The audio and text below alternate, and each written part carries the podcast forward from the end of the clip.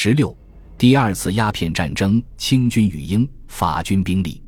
兵力是决定战争胜负的重要因素之一。兵力的强弱不在于绝对数字，而在于比较。本文试图说明第二次鸦片战争中清军与英法侵略军双方各自的兵力及其对比。第二次鸦片战争的一个重要特点是，清军的抵抗是局部的，而不是全国范围的。仅在广州地区、京津地区与侵略者流血鏖战，而在上海、宁波、厦门、福州、舟山、大连湾、知府等地却与英法联军猫鼠同床，和平共处。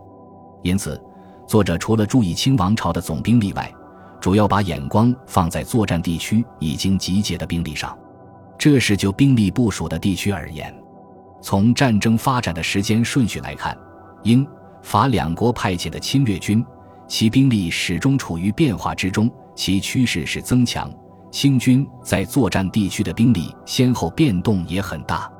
为了准确地得出第二次鸦片战争中清军与英法军队实际兵力的概念，作者将这次战争根据其军事行动划分为四个阶段，具体的说明各个阶段在作战地区的双方总兵力及各次战斗双方投入的兵力。